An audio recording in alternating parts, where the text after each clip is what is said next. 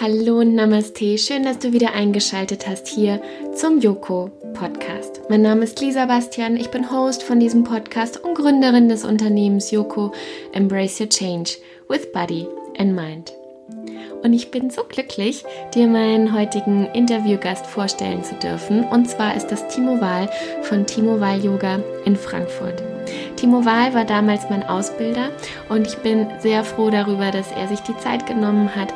Ich habe ihn in seinem Studio in Frankfurt besuchen dürfen und wenn ihr mal in Frankfurt seid und die Gelegenheit habt, geht ihn auf jeden Fall besuchen, macht eine Stunde bei ihm oder bei einem seiner Kollegen mit und es ist einfach unvergesslich. Die Räumlichkeiten sind unglaublich schön und ähm, ja, auch für mich ist es natürlich einfach etwas Besonderes, dass ich jetzt meinen Ausbilder, der mir damals zum Start sozusagen verholfen hat in meiner Yogalehrertätigkeit oder der mich einfach geprägt hat in meinem Yogalehrer-Dasein. Und ich bin sehr dankbar für die Zeit und für die Ausbildung.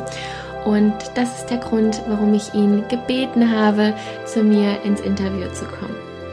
Wir haben uns über wundervolle Themen unterhalten und für mich ist es ein tiefgründiges Interview tatsächlich geworden, wo er einen Einblick einfach in sich und seine Arbeit und in, die, in seine Philosophie auch ähm, gibt. Aber wir haben uns auch darüber unterhalten, was so eine Yogalehrerausbildung mit sich bringt, was für Menschen dahin kommen, mit welchen Gedanken, Ideen sie dahin kommen, wenn sie noch ganz jungfräulich sind sozusagen. Aber natürlich haben wir uns auch darüber unterhalten, was macht denn eigentlich die Yoga-Praxis mit uns, mit unserem Bewusstsein, aber auch mit unserem Unterbewusstsein. Timo gibt auch einen Einblick darüber, was wichtig für ihn ist, ähm, was er Yogalehrern raten würde auf deren Weg und ähm, worauf es wichtig ist zu achten. Und ähm, bevor es jetzt gleich ins Interview geht und bevor ich dir gleich ganz viel Freude bei dem Interview wünsche, kann ich schon mal sagen, dass im Anschluss daran, dass es ganz tolle Neuigkeiten gibt für alle Yogalehrer da draußen, die, die gerade in der Ausbildung sind oder die, die schon fertig sind mit der Ausbildung und jetzt gerade an einem Wendepunkt stehen oder Klarheit benötigen, gerade nicht genau wissen, was sind die nächsten Schritte. Dafür gibt es gleich mehrere Infos im Anschluss an das Interview. Aber jetzt erstmal ganz viel Spaß bei dem Interview mit Timo Wall. Timo, ganz, ganz herzlich willkommen zum Podcast. Schön, dass du dir Zeit genommen hast. Gerne. ähm, ja, wir kennen uns ja, weil ich die Ausbildung, ich habe letztens noch mit einer Freundin überlegt, die mit mir die Ausbildung gemacht hat. Das sind jetzt fünf Jahre her. Ich glaube, mhm. es war 2014. So lange kennen wir uns schon. Ähm, ja, und heute bist du da. Ich freue mich sehr, mit dir den Podcast hier zu machen. Ähm, erzähl vielleicht einfach mal von dir, wer dich noch nicht kennt. Wer bist du? Was machst du? Mhm. Ich bin, also mein Name ist Timo Wahl. Ich unterrichte, seit wann unterrichte ich denn? Seit 1998. Und ich bin zu Yoga gekommen, du weißt es ja, ne? Durch so eine Art Unfall kann man sagen. Ich habe mal Sportwissenschaften studiert und habe im Rahmen, im Zuge meines Studiums recht früh angefangen, dass ich Papa geworden bin, einfach so mein Leben zu unterhalten mit Aerobic-Stunden und äh, diversen zu, zu begleichen.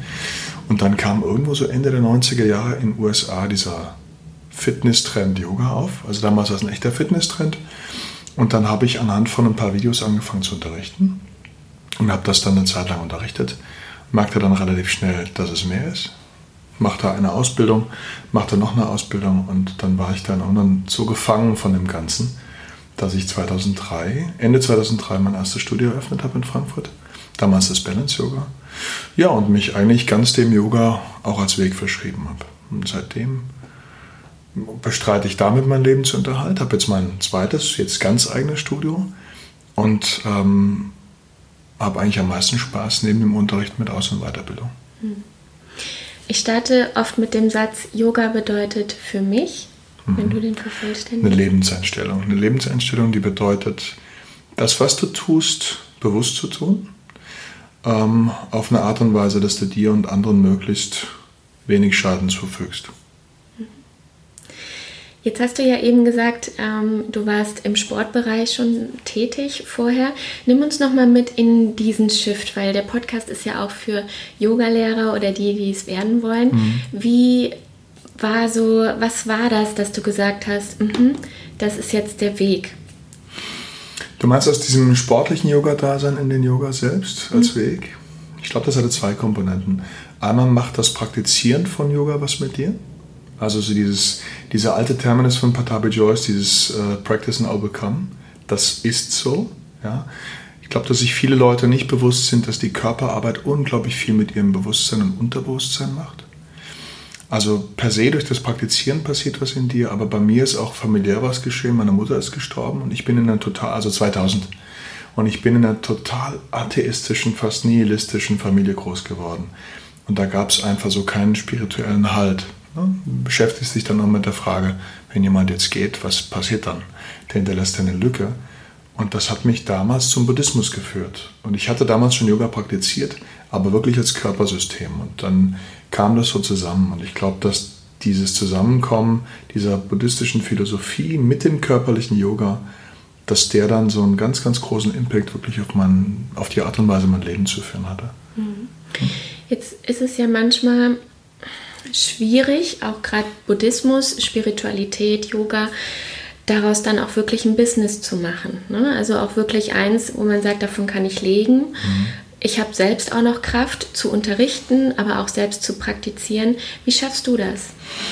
Ich habe also ich das große Glück, dass das, was ich da mache, wirklich 150 Prozent das ist, was ich machen möchte. Ähm, und ich schöpfe aus dem Unterrichten selbst unglaublich viel Kraft und ich finde manchmal, ich glaube, da werden mir einige Lehrer beipflichten, dass der Unterricht, das Unterrichten fast schon mehr Yoga ist, als selbst auf die Matte zu gehen. Das entbindet dich nicht der Pflicht oder der Selbstfürsorge, auf die Matte zu gehen, äh, was ich nach wie vor immer tue und regelmäßig und mit wahnsinniger Freude, mal intensiver, mal weniger, aber ich glaube, dass das Unterrichten selbst dir wirklich was zurückgibt. Und das heißt für mich schon, dass du eigentlich das, was du reingibst, du, du, du wirst nicht leer wie so ein Akku, sondern lässt dich eigentlich durch das Unterrichten selbst auf. Was manchmal anstrengend sind, so die Sachen hinter den Kulissen, die die Schüler nicht sehen. Die denken, ach, wie schön die es haben. Die stehen morgens auf, meditieren eine Runde, dann haben sie einen netten Tag. Ähm, so ein Studio zu betreiben, das kostet wirklich Energie, das kostet Anstrengung, das kostet ganz, ganz viel ähm, Nachhaltigkeit, Struktur, die mir nicht so im Blut liegt. Aber dafür haben wir auch noch Leute. Also ich bin ja nicht alleine. Aber ich glaube, so die Gewissheit, dass das genau das Richtige ist. Also dass es wirklich das ist, was ich machen möchte und immer machen wollte. Und das lässt bei mir gar nicht die Frage aufkommen, ob das irgendwann mal zu viel wäre oder so. Mir macht das wirklich jeden Tag Spaß. Mhm. Ja. Jetzt hast du ja Schüler in deinen Ausbildungen, die wissen es vielleicht noch gar nicht so. Was will ich eigentlich? Ist das hundertprozentig das? Äh, will ich überhaupt unterrichten? Mhm. Was, ähm, welche Menschentypen erlebst du? Wer beginnt so eine Ausbildung? Alle. Alle.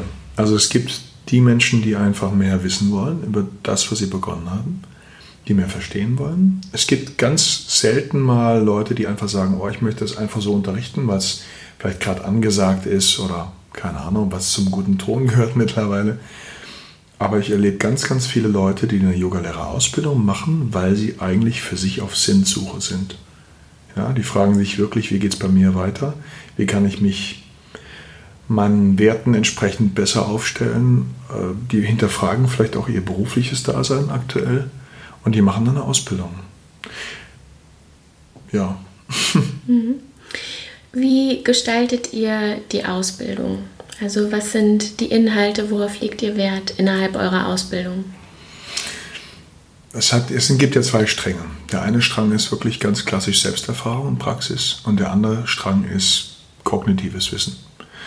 Und wenn du unterrichten möchtest, brauchst du Wissen, wirklich kognitiv, um es vermitteln zu können. Du musst ein bisschen was über Anatomie, Philosophie, Geschichte, Didaktik, Methodik wissen. Ähm, aber das meiste, ich glaube, dass das eigentliche Lernen, was auch später, ich möchte es mal salopp sagen, einen guten Lehrer von einem Lehrer unterscheidet, ja, das ist, glaube ich, das integrierte Wissen über die Praxis. Also wenn sich jemand wirklich mit Yoga als, als Weg für sich beschäftigt, wenn der meditiert, wenn der atmet, wenn der in sich reinspürt und guckt, was mit ihm passiert, dann hat er später auch was zu sagen. Und das ist so der zweite große Strang. Wir versuchen Leute auf, auszubilden auf eine Art und Weise, dass sie eine Guideline von außen haben, also dass sie sich, dass sie grundlegendes Gerüst verstehen, ihr Handwerkszeug verstehen, aber bei all dem Verstehen sich niemals eingeengt oder eingeschränkt fühlen. Also das muss immer ein System bleiben, was für dich, was für den Schüler ähm, eigen ist. Der Schüler muss, oder der, der, wie auch immer er nennt, der Praktizierende, der muss in der Lage sein, seinen eigenen Weg so zu kreieren und so umzugestalten, dass es ihm dienlich ist für sein Leben.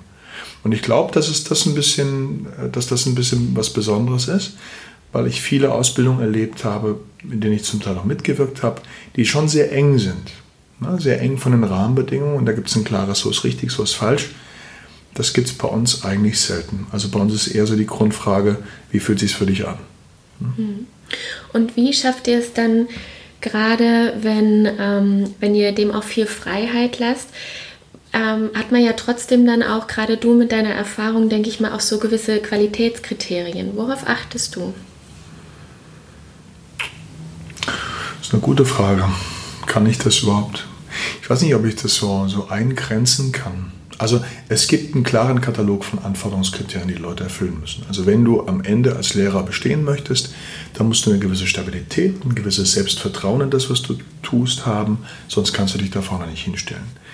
Du musst äh, grundlegend das wirklich verstehen en Detail, was du unterrichtest. Und was unterrichten wir meistens Basics? Also wir unterrichten keine Handstände, wir unterrichten Krieger, Dreiecke, Drehung. Ne? Ähm, das ist wirklich was, das ist abrufbar, da kannst du einen Katalog für erstellen. Das und das muss gekonnt werden. Hm, ich würde am Ende einer Ausbildung keinem sagen, pass mal auf, ich halte dich jetzt äh, für weniger geeignet. das würde ich nicht sagen. Aber ähm, ich versuche oder wir versuchen während der Ausbildung Leute auch so in ihrer Art und Weise des Unterrichtens, in ihrem, wie sie sich nach außen präsentieren, möchte ich mal sagen, so ein bisschen zu feedbacken und ihnen vielleicht die Gelegenheit zu geben, mal über ihre Art und Weise, wie sie nach außen wirken, nachzudenken und vielleicht da auch ein bisschen einzugreifen oder nachzuregulieren oder wie auch immer. Ähm, das ist aber jetzt kein offizielles Bewertungskriterium. Das Offizielle ist wirklich das Abfragen Abfragbare, ne? das Abprüfbare am Ende. Mm, aber für mich ist eigentlich viel entscheidender, wie tritt jemand drauf, was hat er mir zu sagen. Mhm. Ähm, jetzt haben wir eben auch darüber gesprochen, dass viele ja auch so ein Stück weit auf der Sinnsuche sind und es tut sich ja auch selbst, also ich kann selbst aus Erfahrung ja sprechen, weil ich die Ausbildung gemacht habe. Es macht einfach was mit einem, die mhm. Ausbildung. Ne? Weil du mhm. auch gesagt hast, ähm, gerade in der Yogalehrerausbildung, man guckt, wie ist derjenige persönlich, man bekommt Feedback, mhm. wie ist die Außenwahrnehmung und so. Was sind deine Erfahrungen? Welche Themen ploppen auf bei Schülern während der Ausbildung? Also welchen Herausforderungen stellen sich Schülern? Ich glaube, die gleichen im Alltag auch. Ne? Es geht in unserer Gesellschaft, wahrscheinlich in allen Gesellschaften der Welt, kann es nur hier beobachten, immer wieder um, ich genüge, ich genüge nicht. Ich muss erst um. Hm?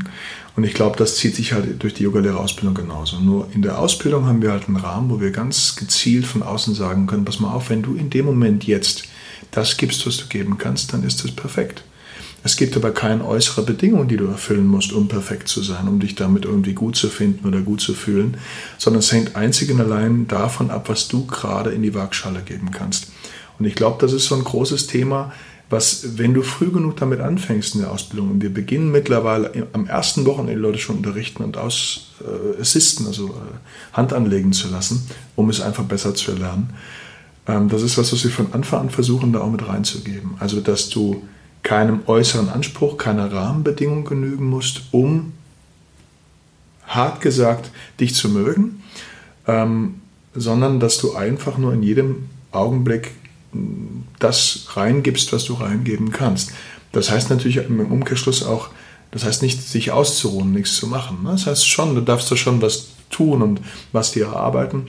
Aber ich glaube, das ist so der große Knackpunkt. Und da sehe ich Leute ganz oft scheitern oder da sehe ich Leute auch ganz oft wachsen. Erstmal scheitern, dann wachsen.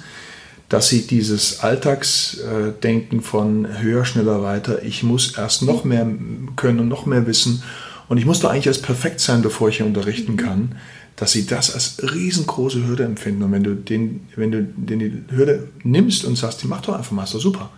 Woher sollst du es dann im Moment auch besser können? Ist doch prima. Dass sie dann irgendwann beginnen, so ein Selbstverständnis zu entwickeln dafür, hey, auch ich darf mir die Freiheit nehmen, das einfach mal auszuprobieren. Und ich glaube, dass das was ganz, ganz Wichtiges auch für den Alltag da draußen ist. Na, weil da ist so viel Druck. Wir müssen hier eher so den Druck ein bisschen nehmen und Leute mal wieder in Verbindung mit sich in ihren Ressourcen bringen. Ich finde es so schön, dass du das sagst, weil das erinnert mich wirklich, das war so mein Shift während der Ausbildung, dass als ich angefangen habe mit Yoga, war dann immer auch dieses Vergleichen. Ne? Du mhm. bist auf der Matte und dann, oh, die kommt tiefer oder äh, das, das, sieht bei der irgendwie viel besser aus oder wie auch immer und, und ich muss das jetzt auch schaffen und ich muss auch so lange im Krieger stehen oder wie auch immer. Und mein Shift während der Ausbildung war dann nämlich genau dieses Umdenken, dieses höher, schneller, weiter lässt du mal absolut links liegen, sondern was ist gerade so. Und das kann von Tag zu Tag anders sein. Und absolut. Ja, ja mhm. das stimmt. Das stimmt.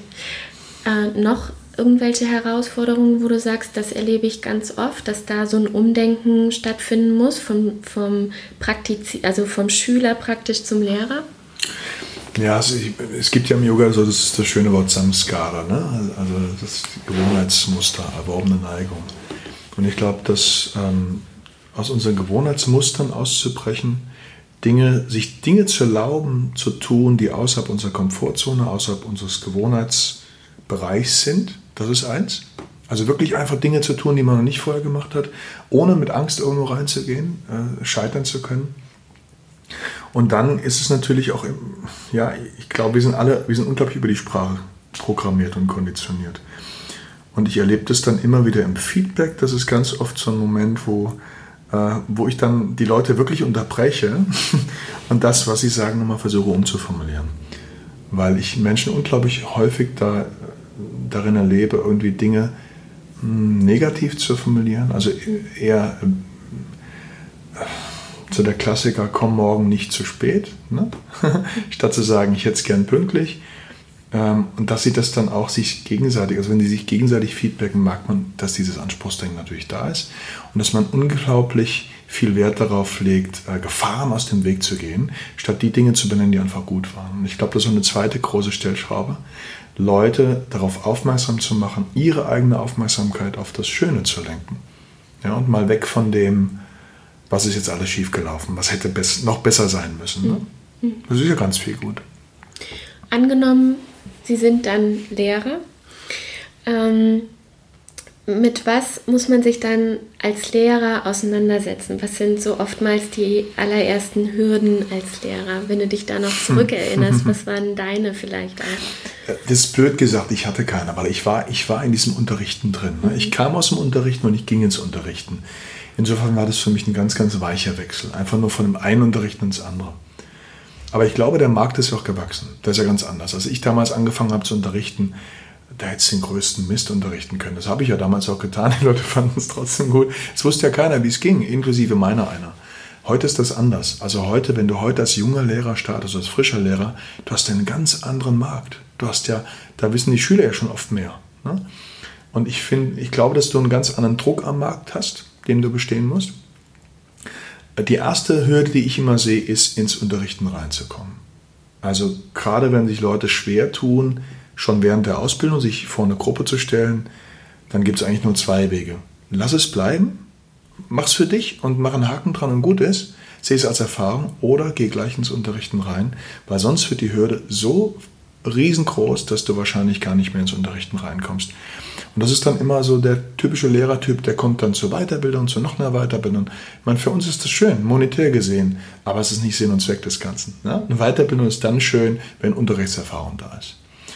Ähm, und die zweite große Hürde ist, es gibt drei. Die zweite ist, ähm, nicht auszubrennen. Hm. Gerade wenn du Feuer und Flamme für das bist, neigst du oft dazu, zu viel zu unterrichten. Du nimmst dann alle möglichen Stunden an, unter Umständen auch Stundenformate, die du nicht abdecken kannst. Dann kannst du nur verlieren.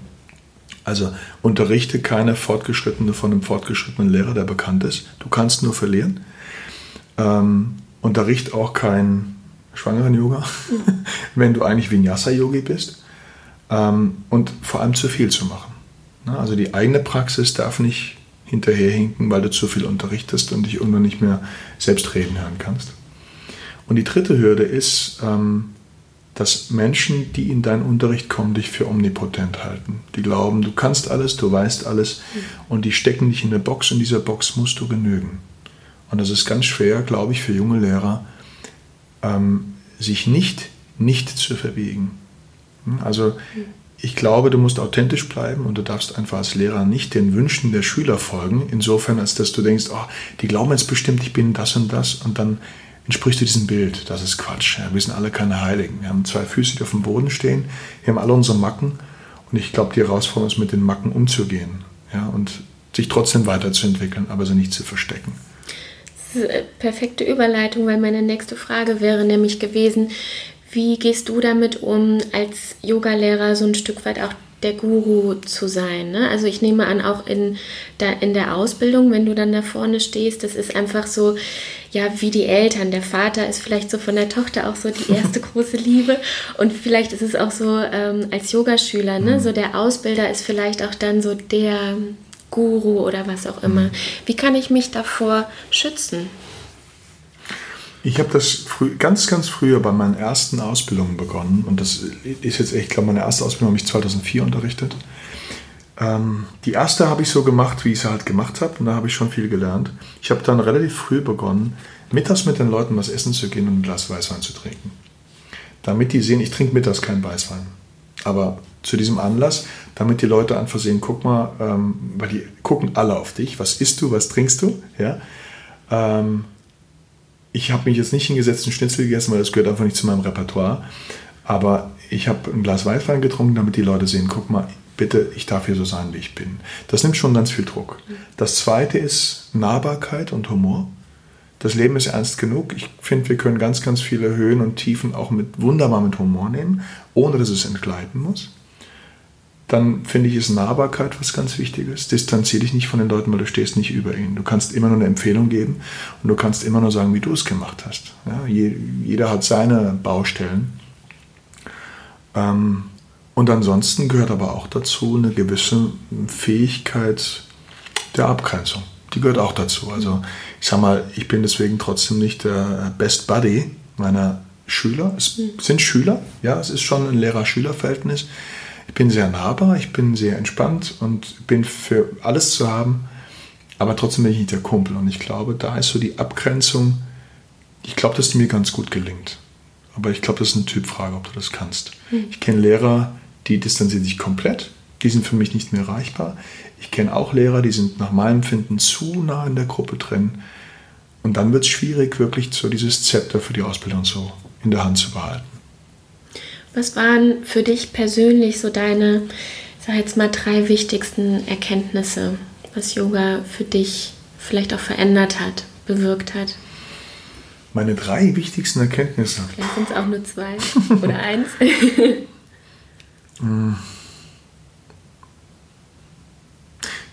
ich glaube, die erste wichtige Erkenntnis, die ist ganz, ganz lange her, die war so um, keine Ahnung, 2000 darum die war für mich wahrscheinlich, dass es sowas wie Spiritualität in meinem Leben wirklich gibt. Also das, ist, das war für mich ein Meilenstein. Wirklich ähm, mein Dasein hier als mehr zu betrachten, als das physische und die Freude am Leben und den Spaß und irgendwie einen beruflichen Erfolg, sondern es ist einfach viel mehr. Es gibt sowas wie ein Dharma. Ne? Es gibt eine Verbindung mit allem. Das war, glaube ich, das erste große. Mm, das zweite würde ich sagen, für mich waren die buddhistischen Werte und auch die Verbindung aus der körperlichen Praxis und der puh, den Dingen, die man so schön feinstofflich nennt, ja? tiefenpsychologisch könnte man auch sagen, un- und unterbewusst, dass es da eine ganz, ganz klare Verbindung gibt und dass man mit der unglaublich gut arbeiten kann, gerade auf körperlicher Ebene, dass man sich über Meditation, über all diese Techniken wunderbar neu programmieren kann wirklich programmieren. Ähm, da gehört Pranayama dazu, da gehören ganz, ganz viele Dinge dazu. Affirmationen, was auch immer. Also dass Yoga quasi wirklich ein Tool ist, was unglaublich umfassend funktioniert. Und das Dritte ähm, würde ich sagen, war für mich vor ein paar Jahren, als ich angefangen habe, Yin-Yoga zu integrieren. Ich bin kein Freund von Trends. Ja? Also, aber ein Trend zeigt ja immer, dass am Markt was fehlt. Der wird dann aufgegriffen, der wird zum Trend gemacht, dann kommt der nächste. Also der nächste Trend müsste jetzt eigentlich Meditation und Pranayama werden. Ähm, und dieser, dieser dritte Teil, als ich angefangen habe, Ying zu machen, ich habe bei Biff Mithöfer gelernt, Ying, das war so diese schlichte Erkenntnis, dass auch ich, obwohl ich mich doch so weit und gereift glaubte, ähm, auf die Erlaubnis, die von außen kommt, noch so stark reagiere. Und das war für mich ein Schlüsselerlebnis, meinen Schülern ganz, ganz viel Erlaubnis in, ihrem, in meinem Unterricht an sie zu, zu, weiterzugeben. Weil ich wirklich bei mir selbst gesehen und bei meinen Schülern immer wieder äh, gesehen habe und beobachtet habe, dass wenn ich die Erlaubnis zum, guck mal, du musst hier nichts leisten, wenn ich die verbalisiere, dass die Leute plötzlich komplett weich werden.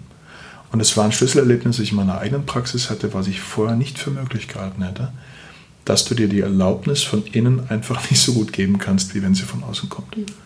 Ich glaube, das waren so die drei großen ja, würde ich mal so tippen gerade. Mhm. Gibt es so, also angenommen, Sie sind jetzt gerade auch in der Ausbildung ähm, Yoga-Lehrer, ähm, was sind, was gibst du ihnen mit? Gibt es so Sprüche, Sätze, die du immer wieder sagst? Ähm, was gibst du jetzt Yoga-Lehrern mit, die in der Ausbildung sind? Was ist wichtig? Das Wichtigste ist das, was ich Ihnen sage und was Sie irgendwo anders mitbekommen, immer auf die Wahrhaftigkeit für Sie selbst und für die Wahrheit für Sie selbst mhm. zu überprüfen. Die Dinge auszuprobieren, eine Zeit lang, nicht einmal. Einmal ist Quatsch. Ja?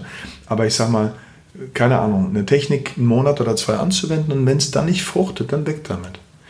Und die Techniken, die für Sie stimmig sind, auch gerne so umzubauen, wie sie für Sie noch besser resonieren. Und nur dann haben sie eine Chance, das wirklich authentisch weiterzugeben und auch was zu vermitteln, was dem anderen wieder helfen kann, sich zu entwickeln. Na, ansonsten ist es irgendwie auswendig lernen, mhm. nachplappern. Und äh, das ist das eine. Und das andere ist, glaube ich, einfach auch Geduld zu haben mit sich. Es dauert, das ist ein Weg. Mhm. Na, und wenn du eine Yogalehrerausbildung machst, heißt das nicht, dass du danach nur ein Stück schlauer bist, sondern du hast begonnen, mit ein paar Tools zu arbeiten, die du begonnen hast zu verstehen. Und dann beginnt der eigentliche Weg.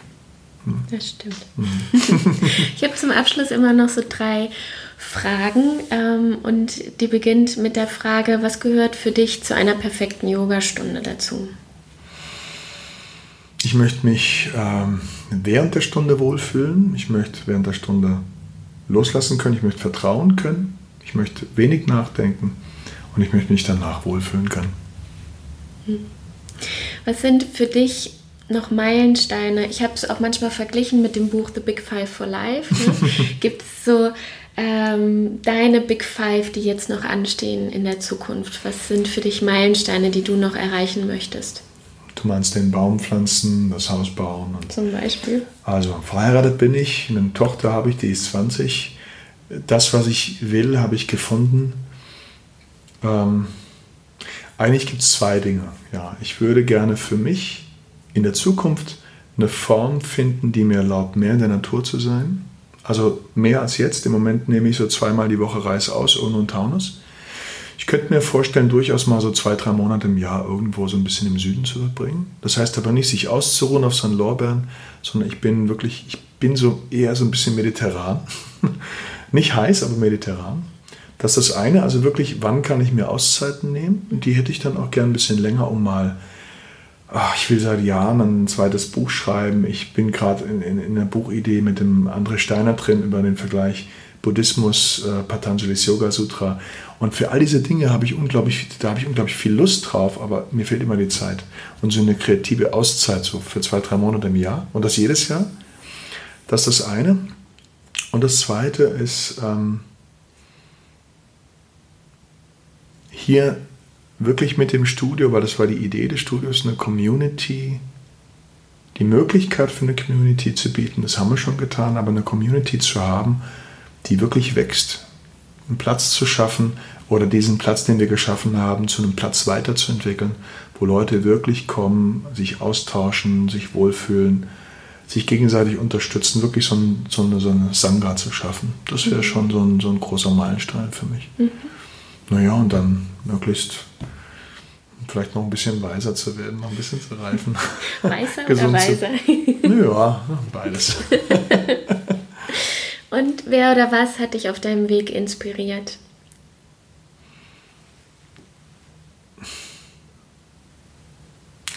Kann ich eigentlich gar nicht so sagen. Es waren ganz viele Leute. Es waren ganz oft, es waren manchmal die Lehrer mit den großen Namen, es waren auch ganz oft diese, diese kleinen Dinge am Wegrand. Es waren Leute, die irgendwann eine Bemerkung gemacht haben. Ähm, es waren zum Teil Leute, die mehr Yoga waren als, als viele, die ich kennengelernt habe, die Yoga ganz dick draufgeschrieben haben auf ihren Pullis, die es einfach irgendwie in so einer tiefen Überzeugung gelebt haben. Viele kann, kann ich nicht an, an, an Situationen oder an Personen festmachen, aber es waren definitiv mehr, als mir jetzt einfallen würden ad hoc. Mhm. Das ist die Antwort, die ich auch am meisten bekomme. Das mhm. ist oftmals, also natürlich gibt es Menschen oder Lichtgestalten, sage ich jetzt mal in mhm. Anführungszeichen, mhm. die einen auch so ein Stück weit inspirieren.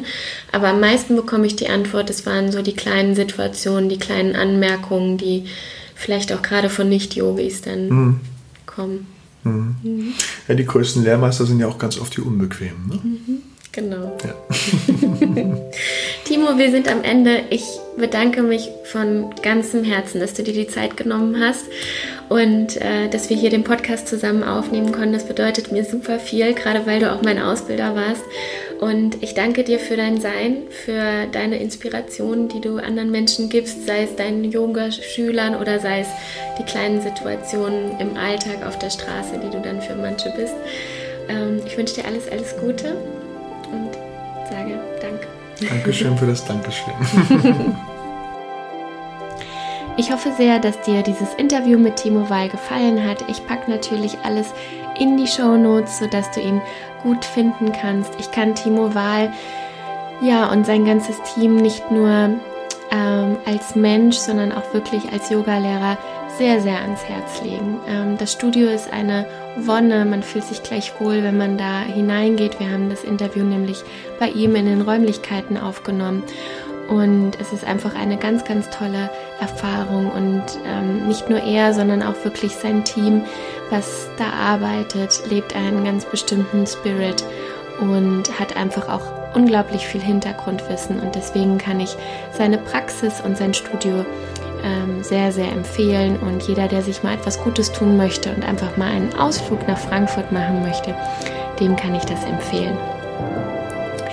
Ja, kommen wir nun zur angekündigten Neuigkeit. Und zwar habe ich jetzt mein Coaching-Programm online geschaltet bzw. gelauncht. Und zwar gibt es auf meiner Homepage einige Angebote, die du als Yogalehrer entweder in der Yogalehrerausbildung oder danach auf dem Weg zur Selbstständigkeit oder gerade auch ein Stück weit, wenn du auf der Sinnsuche bist.